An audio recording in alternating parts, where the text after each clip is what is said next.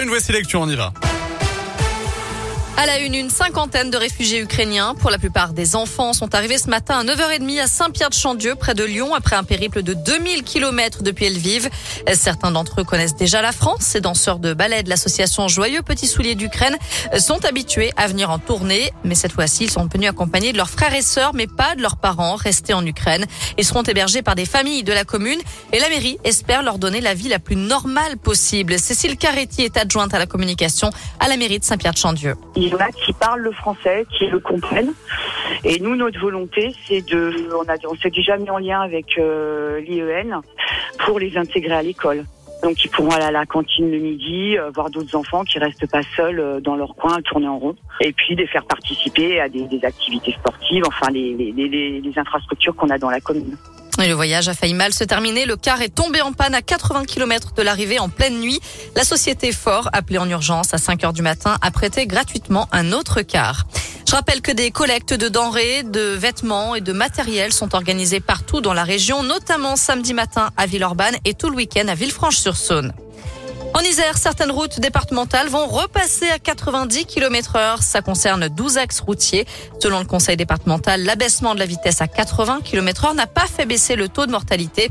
Repasser à 90 permettrait un gain sécuritaire lors des manœuvres de dépassement en favorisant le différentiel de vitesse, notamment avec les poids lourds. Fin de citation. On vous a mis toutes les infos sur l'appli Radescoop et radescoop.com.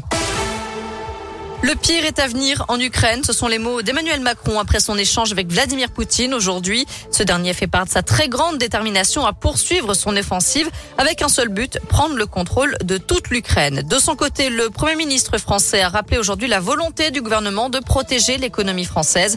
Il réunira la semaine prochaine les filières les plus touchées par les conséquences de cette guerre, notamment la construction aéronautique, l'agriculture, le transport aérien, le spatial ou encore l'industrie automobile.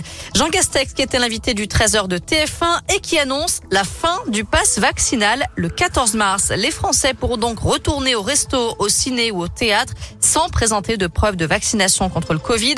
Et puis le masque tombe en intérieur. Il ne sera plus obligatoire à partir de cette date, sauf dans les transports collectifs. Notez aussi que le pass sanitaire restera en vigueur dans les hôpitaux, les EHPAD et autres établissements de santé. On termine avec un mot de rugby et six Lyonnais appelés dans le 15 de France pour le prochain match du tournoi destination.